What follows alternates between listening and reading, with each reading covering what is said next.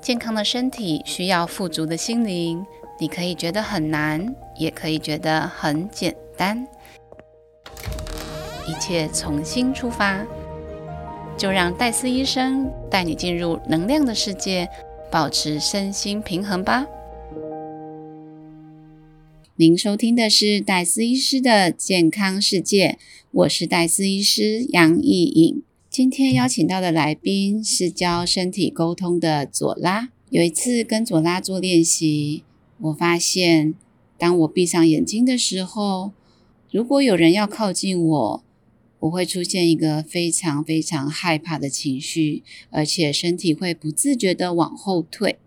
在左拉的引导下，我回想起小时候被妈妈打的一个童年经验，在她的引导下。我蹲在地上，很无助的啜泣着，手想举起来阻挡皮带落下的感觉。那是一种很深很深的恐惧。让恐惧出现在我身边之后，我听到他跟我说：“用你的创伤去做更伟大的事。”这个练习结束之后，我再次闭上眼睛，让佐拉慢慢的走向我。说也奇怪。本来身体的恐惧不见了，取而代之的是一种雀跃，还有感谢的情绪，仿佛身体每一个细胞都在颤抖，但是是兴奋的、热烈的颤抖。我终于可以不害怕的让佐拉一步一步靠近我，和他拥抱。今天要邀请到的来宾，就是教会我闭上眼睛感受拥抱的佐拉。身体沟通的老师，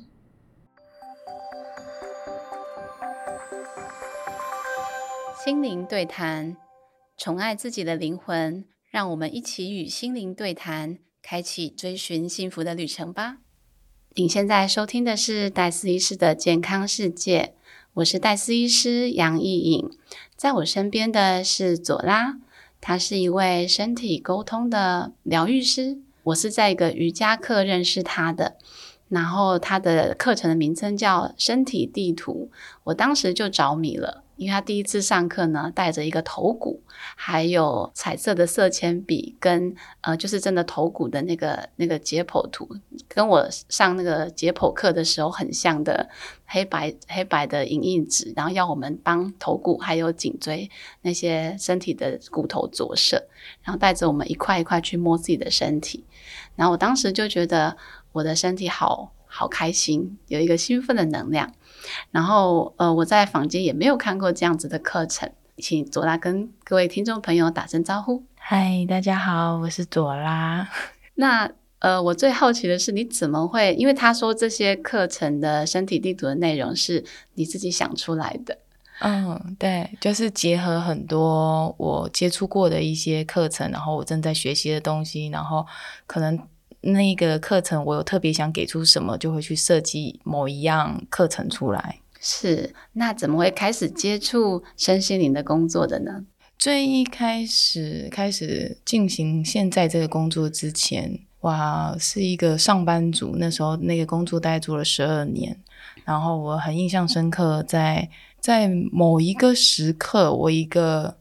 一个认识一段时间的朋友，他突然的对着我说：“哎，我感觉你很像一个机器人呢，我只我真的感觉不到你有感觉这件事情。”然后那句话其实蛮震撼我的，因为一般人怎么会觉得自己没有感觉？我就马上回他：“我有感觉啊，我知道我的感觉啊。”虽然我这么回了，但是有一种那个话回荡在我心里面很久。然后我从那句话开始认真的去感觉我的感觉的时候。我才发现，哎，对耶！如果真的问我说，哎，我可能对那个人、那个事有什么样感觉？我很快的只有应该是什么样子，要怎么做，就是一种头脑的逻辑思考。我其实没有办法感受到我真正的感觉是什么，所以那一段期间，我花了一些，我花了约莫两年的时间。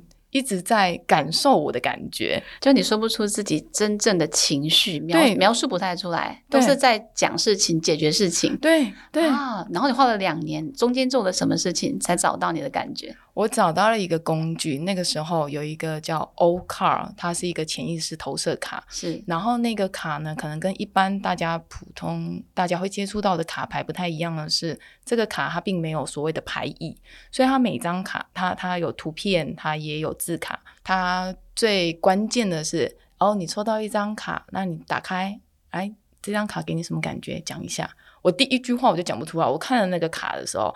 我就会倒吸一口气，然后感觉我什么感觉？我只能描述里面的场景，他应该在干嘛？他可能在干嘛？我在做推敲的动作，我就用了，我就买了一组那个卡，然后两年我天天都在抽，每天打开就是看，我看到这张卡我什么感觉？我什么感觉？然后就像写日记一样一直写，写到最后，在某一天，我突然发现，哦，我好像终于可以一掀开，哦。我看到这张卡，我是生气的感觉哦。我看到这张图，我有一点难过。对，就可能对某些人来讲，这不是很简单的事情吗？你生气、难过，你会不知道吗？是。但对那个时候的我来讲，的确在某个程度上，我真的触碰不到那个感受。是。所以有一点在连接我自己的感受这个过程，我就花了一些时间。那发现这个终于可以很快的讲出自己的感受之后，你的心情或是你的整个职场的转变有有什么特别的吗？哦，外在其实没有太大变化，比较是当我真的可以感觉到我的感觉的时候，有一种好像眼睛打开，身体打开，就是不再会是只有只能这样，应该那样，好像有一种虽然我没有要做什么选择，但有一种选项变多的感觉。嗯，豁然开朗，对，看得看得更广，对对对对对，更全面这样子，对对。怎么会再去接触催眠呢？这个故事有一点长，然后我看我能不能尽量的简短。就是我刚刚说我原本就是一个上班族，然后刚好就在我快要满十二年的时候，我们公司被并购，然后我觉得我很幸运，也很不幸被裁员了。然后那个时候呢？我就其实是很茫然，然后我就决定，那我先停一年看看好了。我我有点不知道我接下来应该要做什么。就在那个过程中，我停了一年。一年过后呢，我下一份工作也抵定了。这其实很玄妙，就是在我新工作到来的时候，也发生了我一个很重大的事情，就是。我的母亲，我妈妈，她很突然的过世，就是没有任何征兆。某一天早上，我打开门进去房间，她就已经对已经不在了。然后有一点，一个两件事情，一个新工作的到来和我母亲过世，在短短几天内是同时发生的。那我很快速的先把后事处理完，然后接着我就去去上班了，去做了一个新工作，然后。其实这个过程中，我并没有时间悲伤，应该这么说，因为那个新工作很忙，然后我要赶着上手，等等等等之类。但我其实可以感觉到不太对，不太对。虽然我不知道哪里不太对，但在那个新工作的过程中，我一直觉得 no no no no，不应该是这样子，所以。新工作都会有试用期嘛，在快要满三个月之前，然后我就跟公司提了离职，当然是给了他说啊，搪塞他一个理由啦。我没有说我我真正的理由其实就是我想停下来，然后跟我的算是停下来悼念吗？这个逝去，或者是跟那个房子里只剩下我。一个人的这种感觉待在一起，这个话很不好跟 跟对，所以其实我真正想做的就是，我觉得我要停下来。我我知道有些东西在我身体里正在发生，如果我再继续工作下去，我要继续工作下去也可以，但是这些东西会一直被压压压放在最底层。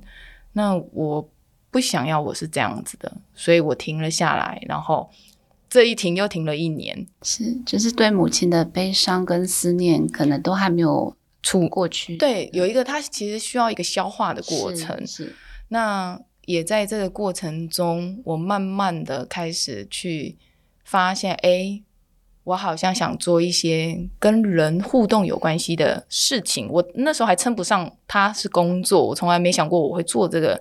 工作，所谓的工作，是。那有一种在做这件事情的过程中，它慢慢的变成了现在所谓的工作。是，就你也不想回去当上班族，类似的行业，你想要尝试新的呃事情，对，然后就觉得可以试试催眠，对，嗯，是也是刚好有朋友介绍，你可以去精油催眠，呃，没有哎、我好像也是某一天可能在滑脸书的时候，嗯。然后就突然看到一个广告，然后就哦。那去看看好了，但那时候我并没有说我想要当催眠师或什么，啊只是很好奇，然后就觉得哦，那我去上看看。是，结果一上，然后就觉得，哦，潜意识真的很有趣。就觉得很有趣，就决定试试看接个案找朋友对对对，啊，然后就就发现什么事才移到身体上面来，啊，对，就是在进行催眠或者是在学习的过程中，嗯、我知道催眠有很多种，我该说派系吗？或者有很多种不同的方法，但很多时候很着重在意向层面上。然后，可是对我来说，我会一直感觉好像应该更多的停留在身体，身体其实有很多的讯息，但是那时候我对身体并没有说很多的了解，但我又感觉身体里面很多东西很想被听到，很想被触碰，所以我才开始又转向一些跟身体有关系的课程，然后有一点让身跟心这两个端点在我身上真的是无缝接轨的连上。然后当我体验到那种哦，我感觉到我的身体这个是在表达什么的时候，我会有一种很有趣的感觉，然后也就把这样东西往外带。我所谓往外带，是我也很想让人家体验看看，你长久以来的酸痛，它真的只是肌肉酸痛吗？是，所以你刚刚说的跟身体有关的课程，不是那种健身房的健身的身体课程，不是不是，身心学的课程。身心学的课程，是真的带领你去感受自己的身体的课程，对，然后再把它跟你之前学的催眠把它应用在一起。然后中间我也接触其他，也都是身心学领域的东西。催眠现在已经比较像是一个比较，嗯、某一个技术，当我需要用它的时候，我可以拿出来用。哦，像工具一样，对对，像比较像一个工具，但整个重点都会是放在身跟心的怎么。连接嗯连接在一起，你怎么在在你的身体上感受那你的情绪怎么在身体上做一个展现？是。嗯，呃，我自己学的催眠里面有一个重点是与疾病对话，那就透过催眠当中去，也是扫描自己的身体，然后跟你觉得比较不舒服的那个身体的区块对话。那有时候身身体的那个病痛啊，比如说肚子痛好了，肚子就会化身成一个具体的形象，跟个案对话。然后就会获得一些、哦，原来我的这个肚子痛，每次来的时候就是某个压力出现的时候，嗯然后就可以跟他和解，然后肚子痛可能就不会那么频繁的发生。嗯嗯，那您的方式好像又不太一样，这一个嗯，刚刚提到的这一个方式，在某些情况下我也会使用。那有些时候会是一种这个身体它真的需要做某一个动作，或讲出某一句话，或发出某一个声音。我我们直接举一个例子好了，因为我们刚刚那个开始开录之前有个很很棒的故事，对，那个个案，你说他来的时候是肩颈酸痛，对，没错。然后他在大概心脏后方的这个背的这个位置是很紧绷的，有点像两个肩胛骨中间那个位置，在下面一点。然后他那时候一直觉得那个地方不是很舒服。然后来的时候，呃，我讲一下，因为我工作的过程有可能会是触碰对方的身体，也会有一些动作或声音的发生。那那时候我就先让我的手去到他紧绷的那个位置上，然后我们在那里停留了一下。哎，不好意思，我插个话哦，一般人身体酸痛哦，是找推拿师或是物理治疗师，那、为什么这个人身体酸痛会来找你？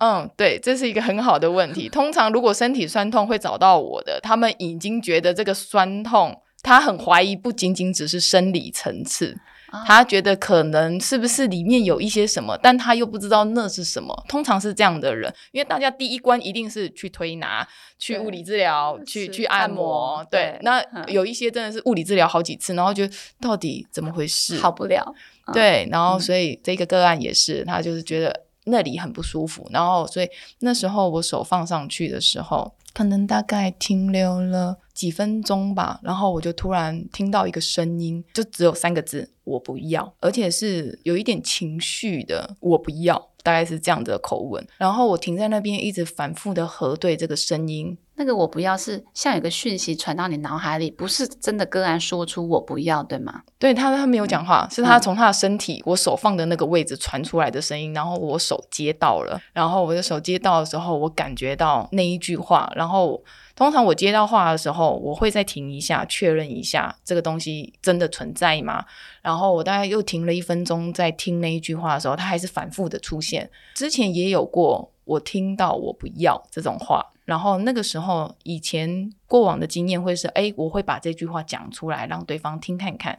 但那一次很特别的是，我在听这句话的时候，一直感觉，哦，这句话并不是要透过我的喉咙讲，而是要透过那个个案自己说。所以那时候我就做了一个邀请，我说，嗯，我想请你，你说一句话，说我不要。然后他当然那时候有点懵哈，他就有点懵哈，然后我莫名其妙，对，有点莫名其妙。然后我说，嗯你说看看。然后他一开始就是有一点像像在念一个稿一样，我不要，我不要，就是你知道没没什么感情，因为他可能对那句话还没有共鸣，他不知道在干嘛。那我一直反复的请他讲，他讲着讲着，可能讲到后面大概第六次、第七次，他的语气开始变化，变得越来越有一种生气的情绪出来。然后我不要，我不要，我不要。越来越大，越来越强烈。随着他语气越来越强烈的时候，我的手还是持续放在他原本紧绷的那个位置。他那个整个肌肉就开始松开，就有一个这样的过程。然后这个个案还有第二个阶段。我本来想，哎，讲完我不要，他这里是不是就松了？对。然后后来我们停下来，停了一下，让他身体整合一下之后，我就感觉我的手就先去到他的骨盆。然后我感觉我手去到他骨盆的时候，他骨盆一直想做一个左右摆动的一个动作，然后我就让这个动作出来，就我的手会协助他的骨盆，可能左右左右的动，然后动着动着，我发现这个动能其实是往上往下跑，就是有一种全身上下都要做一个左右摆动。那时候我其实还不太懂在干嘛，然后我就请他，他本来一直是站着，我说你躺在地上，然后我想请你。左右左右的摆动，手也左右左右的摆动，然后在摆动的过程中继续说“我不要”。搭配本来就有语言搭配身体姿势，对。然后所以他那时候他就顺着我的话躺下来，然后在地板上，然后这样拍拍拍拍，然后左右摆摆摆摆，然后说我不要。那其实就很像那个大家应该有看过那个广告，那肯德基爷爷有一个小朋友在地上，我不要，我不要。那这不是肯德基，对，就是就是那种身体动作，只是他是在说着我不要。那时候就是有一种他的身体全身上下每一个细胞每一个从里到外的一个组织都需要说“我不要”，所以他是非常激动的、大声的扭动，说“我不要”这样子。对，当他做完这一个整个过程的时候，他有一种后来停下来的时候，他有一种。松了很大一口气，然后整个身体都松了下来，觉得哎，那个刚刚那个紧绷的痛也都没有了，然后也有一种很深沉的承认，因为其实是并并不想承认我不要，我不想要我不要，然后一直要自己不应该或不能我不要。抵抗奋力，本来是奋力抵抗的，对，然后现在有一种有一种完全的承认，对我真的。我真的不要，我不想要做这件事，我不想要那一个人，我不要。他不是一个会 say no 的，我不要。他他在职场上或在家里，可能就是一个很忍气吞声的人，比较不是会主动，除非真的真的怎么样，不然他不太会去说哦 no，我不要。是是是，好，就是我们所谓的那个好好先生，好好小姐。对，所以反所以这。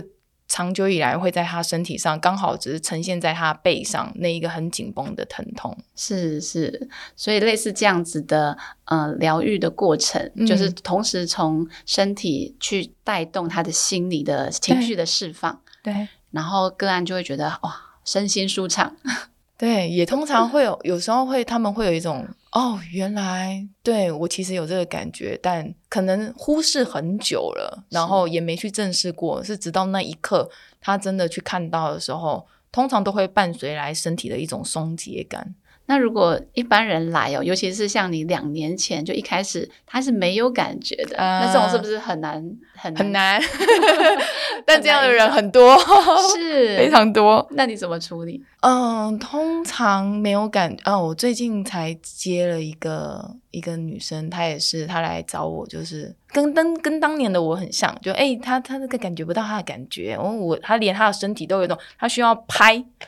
可能去拍他的身体，才会感觉哎，这我对我的身体。如果不做任何动作，他好像感觉不到他的身体，更不用说感觉到他的感觉。是那那时候我们也是呃做身体个案，一一开始的时候，我只能顺着我请他呼吸，对我请他呼吸，他就发现哎，他连呼吸都有点不知道要怎么做。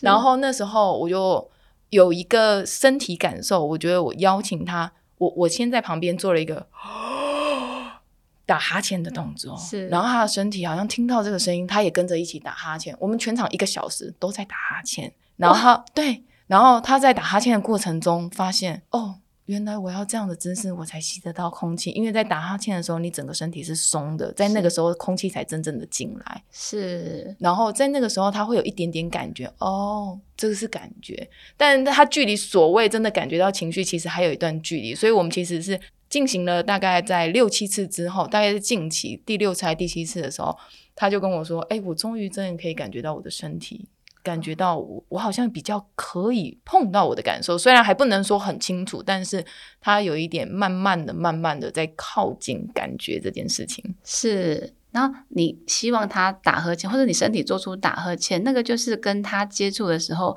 一个直觉进来，你想要打呵欠。对对，他在旁边的时候，我整个人就是一直要打哈欠，然后在打的过程中。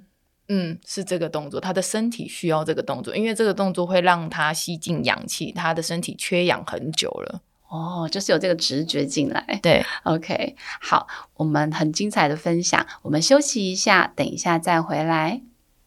您现在收听的是戴斯医师的健康世界，我是戴斯医师杨艺颖，在我身边的是擅长身体沟通的左拉老师。我们刚刚有提到他是如何带领个案去察觉身体的酸痛，其实跟他的情绪还有一些平常的我们叫惯性吧，惯性的思维模式有关系，然后累积上了一些他自己都没有察觉到的情绪压力在身上。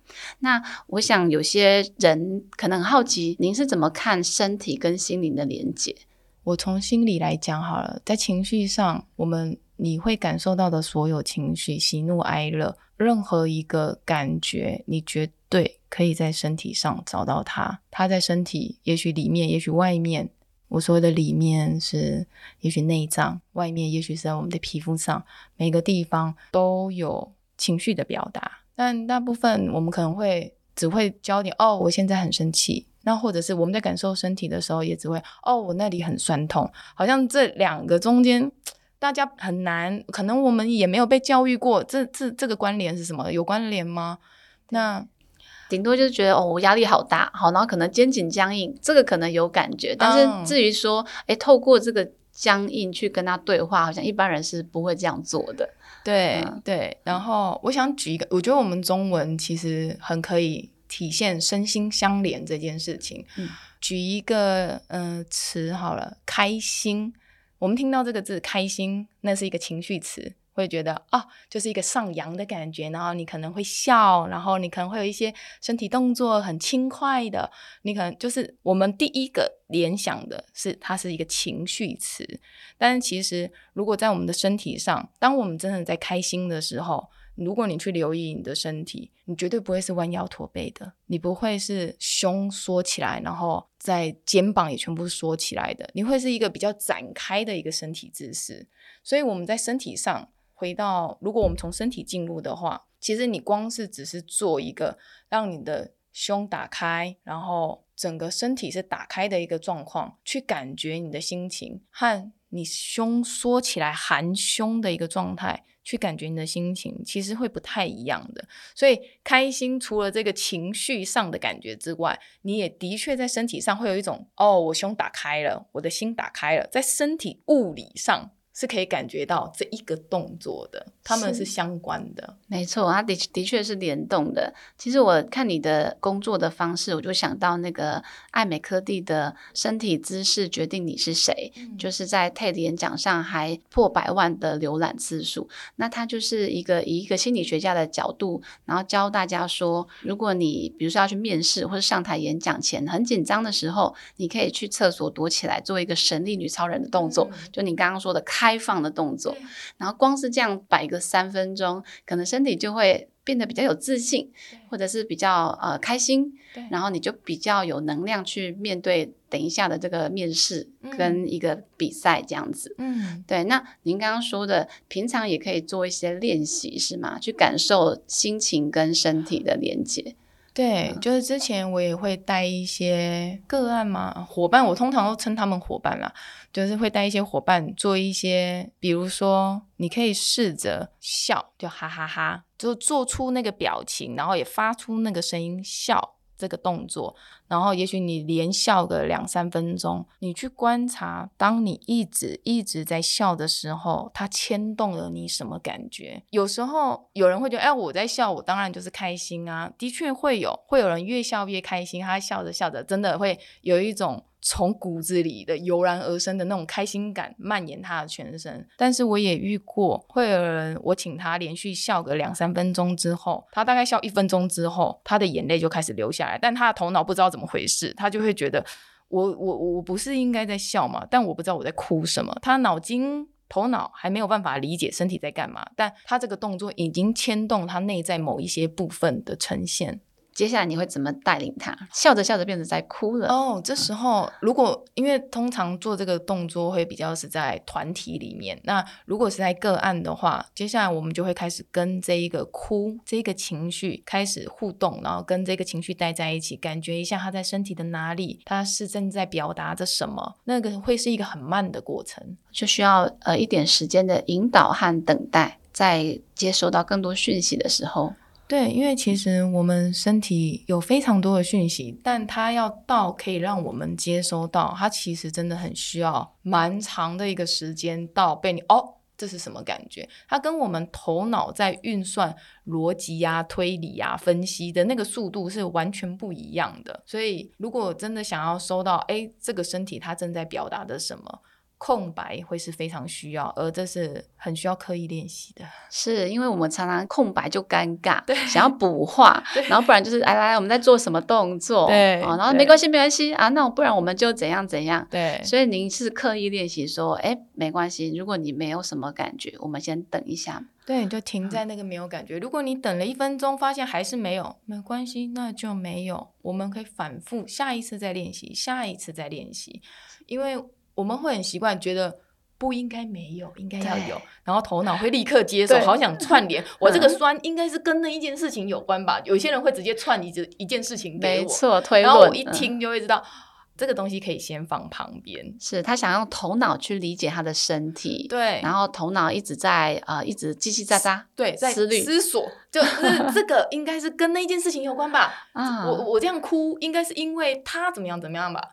合理化他，嗯，对，但你知道不是？你怎么知道的？这讲起来可能会有点抽象。通常，因为我现在跟很多人互动下来之后，我其实可以感觉到，当他在动脑，他只要一上脑，开始在动脑，在做思考动作的时候，我的头就会非常的胀，然后我就会感觉，哦，我知道他正在动脑，但是我会让他讲完，因为大家都这很正常，我我理解这非常正常，因为以前我也是这样，所以我会让他表达完，但是表达完之后，我会。请他先把这个表达的东西放一边，我们先放一边，再回来。对，并没有要否定他表达的东西，因为那些东西也确实存在在脑袋，脑袋也是我们身体的一部分。是对那些东西也可以在，但我们先搁一边，再回来身体。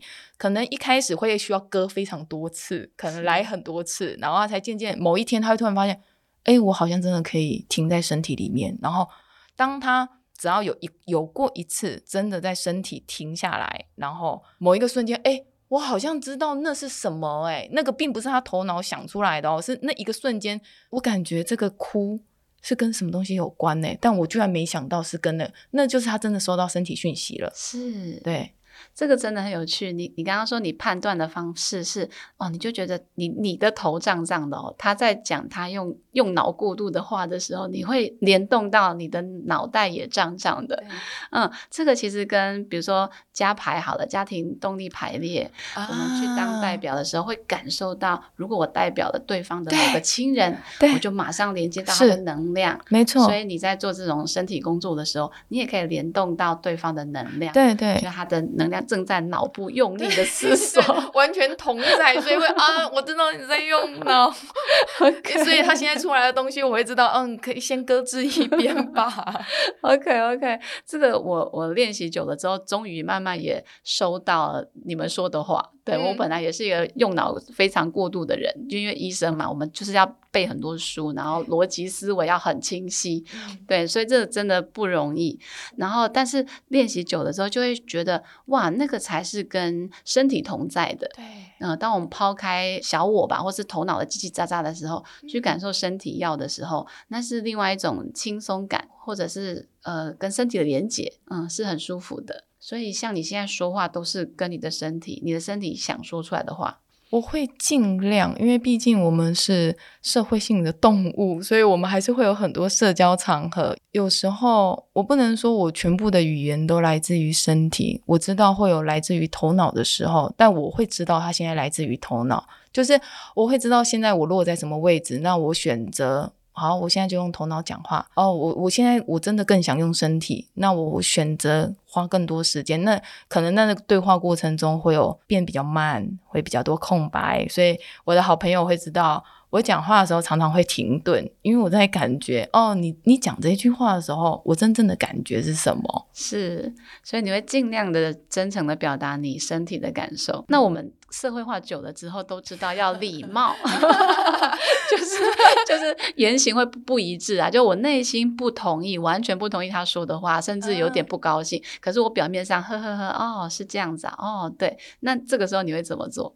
哦，我应该也会做同样的事情啊！你就会看你跟这个对方交情怎么样，然后还是会做一些。他可能不一定会取决于交情，而是这个当下其实这样就可以了，就是。我的那样就可以，就是社交性的应对就足够这个场合了，或者是这里好像不需要再更多的东西。我说更多的东西，这个更多深层的，然后或者是内在的这些东西到来，好像我没有感觉到需要的时候，我会用头脑去应对这些东西。就是我并不是说我排斥所有跟思维有关系，他们他们非常好用的。我们本来在这个社群里面就是需要这样东西，应该是说当更多的接触到身体。体之后，你会知道你有选择。我可以选择这里，我可以选择那里。我不管选择哪里啊，这是我选的。我可以好好坐在这，我就好好坐在头脑跟你讲话。我好好的坐在我的身体跟你讲话。我会知道我在哪里。是，嗯，刚刚说的很好啊，就多一种选择。对，嗯，你选择要敞开多少，然后当是。其实像我跟你对话的时候，我就会觉得那是灵魂的对话，就是好像不用遮掩太多，然后你也是呃可以敞开的，对。但是有些人你会感觉他是很紧张的，或者是他他可能讲话里里面担心很多，然后我们跟他讲话就要比较小心，就会可以给他一些空间，给他一些距离，因为。紧张或担心，这其实是很很常见，在每个人身上很常见，尤其是对于陌生的、陌生的人、陌生的环境。我自己在陌生的地方，我也会有这种呈现。所以，通常我们的身体需要更多的时间跟空间，让他来认识一下，真正认识一下。你的头脑可能没有觉得你的身体正在认识，但其实你的身体都一直在认识你旁边这个人，在听你旁边这个人讲话，然后在感受这个所谓物理环境的空间带给他什么感觉。他们一直都在活动着。是是，嗯，我们呃如果有看。因为我我也很喜欢上身心灵的课程啊，在另一些书里面会提到啊，比如说身体的秘密语言，有有一本书叫《身体的秘密语言》，然后嗯，它的它的作者是尹纳西格尔，然后这个哎对，好没关系，这大家应该记不起来，对，但是它里面很描述很特别的事情是，这位作者哈，他曾经强烈的背痛，怎么看都看不好。然后当时也没有左拉哈，然后所以他 就只好自己想办法。他说实在是看不好，他就有一天就是躺下来，然后跟他的背说话。然后呢，他就是不知怎么样，他就是感觉到有一股神圣的能量，然后传到他的身体里面，然后慢慢的那个背痛竟然就舒缓了。所以他只要越是专注的去读取自己的身体的那个痛，然后越是嗯，可能就是可以提起一些神圣疗愈的能量进到他的身体里面。然后他开始有一些灵视力，就是他看得到身体器官的一些。哪个地方受伤啊，哪个地方阻塞，然后他就会试着带领伙伴哈，就就来找他的人，然后教他们怎么样的去跟内在的身体对话，然后竟然呢，其他人也可以用他的方式，慢慢的就自我疗愈。嗯，对，就是让身体的智慧来工作。嗯那您怎么看这件事情？很好，做的很好，做的很没错好，对，没错，就是这样，没错，就是这样。只 是那个对话的过程啊，因为我跟那个作者不熟，我也没看过那本书，我不清楚那整个过程是怎么样子的。但刚刚听这个这样的简述，就第一个浮现的就哦，没错，没错是这样。但是对于大部分一般人来讲，当然你可以这样跟你的身体互动，但是我会建议，如果好，你可以先互动看看。但如果你互动过程发现，嗯，还是一样，哎，怎么还是一样啊？就我跟他讲话啦，哎，你这里很紧啊、我我我我跟他对话啦，但他还是一样、哎，是啊，对我这个绝对是占大部分的，没错，对对对没对错，对，这时候呢，你就会需要真的需要一个比较专业，像是我，我这样讲有一点有一点，但是的确，他的确需要一个真的知道怎么去引导你进入身体。你真的待在那里面，跟那个部分待在一起的时候，跟那个身体部分或那个情绪部分待在一起的时候，的确会有对话的产生。但那是那个前提是你真的进入了。对，如果这“进入”这个字可能很抽象，但只有你进入过，你才会知道哦，我我对之前没有进入，现在进入了。它其实是一个很体验性的东西。当你也许你在进入过几次之后，进真的进到身体里面之后，你习得了这个能力，你就可以真的像那个作者一样，用那样的方式去对话。可是，一般人如果并没有特别的去练习或对，或是他根本就是对自己身体没有感觉的人，你突然要他去跟自己的身体对话他，可能会停留在很表面的哦，好，哎，你怎么样？就是好像在念一个文，他就是念，可是那个念其实不带他的感情，没有嗯他的、他的细胞都不在念这件东西，只有他的嘴巴在念没念。错，而且我们大部分的社会就是。以这种繁忙的工商业社会的步调，很多人会觉得情绪是没有必要的，要做事要有效率，哎、没有空在那边五四三感 感情用事这样子。嗯，所以我反而我们提倡跟身体在一起，或是去感受身体的感受，不见得被呃世俗的价值观所认同。其实以一个比较就是比较广义的来讲，呃，所谓世俗的价值观，哦，要效率，要快，要快，要快。可是当如果真的真的要达到那个所谓的快，其实是真正的慢。只要你一慢的瞬间，你会越快抵达你原本想抵达的地方。可是因为这很矛盾，这对大家反惯性，就是是我的快，我就是应该要加快速度啊，哪有慢会变成快？但是是我的体验就是这样，你越慢下来，你会越快抵达你想去的地方。欲速则不达，这个我真的很有感。如果用一个例子来讲啊，比如说车祸的发生嘛，我我心里很急很赶，哦快要迟到了，那我嗯可能会比较没有没有没有办法放松的看，也、哦就是看到那么多呃、哦方向，对对对然后就不小心就撞到对什么地方。对欲速则不达。那如果是心理层面的话，可能是我越想要放松，我一直心里想哦，失眠里面有一个心因性的失眠，对他就是很想睡着，但是睡着必须放松。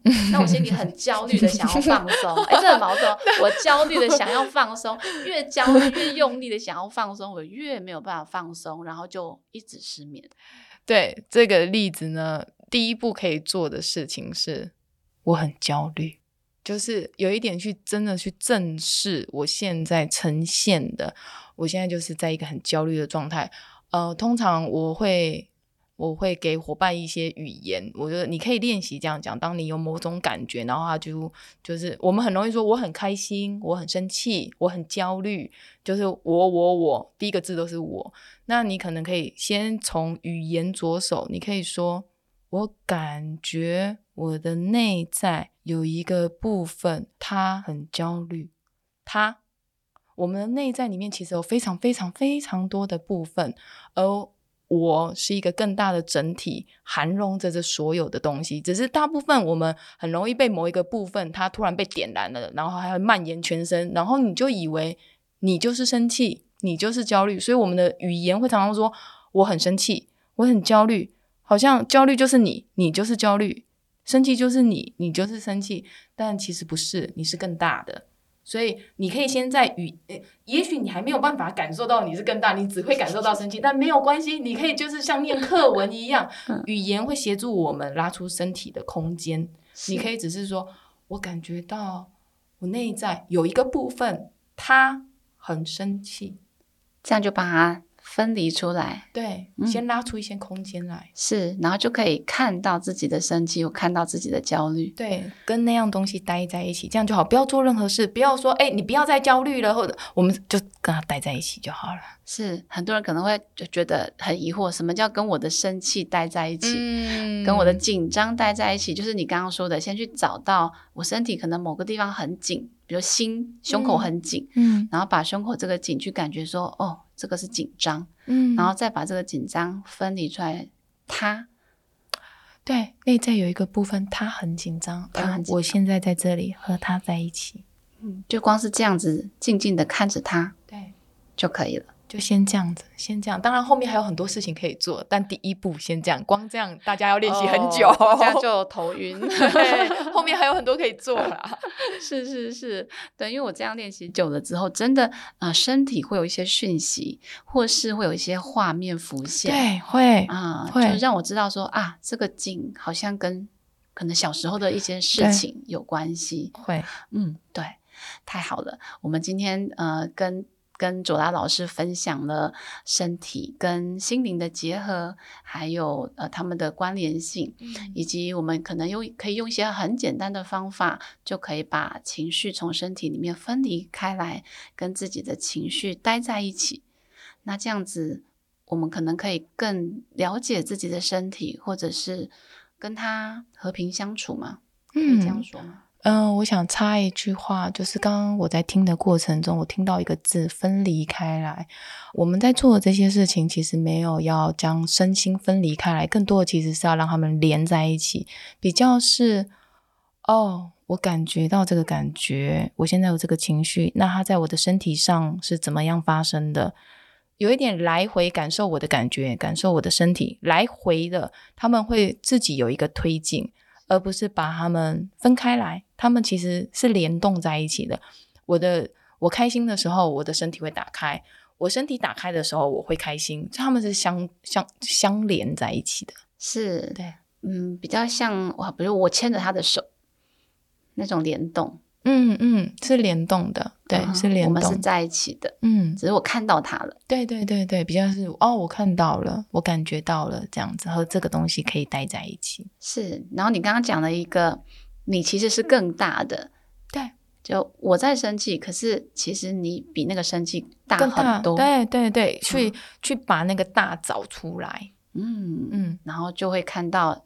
你其实是可以跟生气待在一起，对，你不是那个生气，对。啊，真的是很很棒的一个解释哦，对于情绪跟身体的影响，嗯。嗯，那我们今天时间也差不多喽，今天呃听到身体跟情绪如何连接，我真的呃非常开心，有卓拉老师跟我们分享，我心里一直以来也也这样觉得的一个观念，嗯，然后也很想跟。更多人分享我们这些体验。那，嗯，如果你听的心有戚戚焉，或者是你有什么体验想要跟我们分享，都欢迎你在下面留言。您现在收听的是戴思医师的健康世界，我是戴思医师杨艺颖。谢谢您的收听，我们下次空中再见，拜拜，拜拜。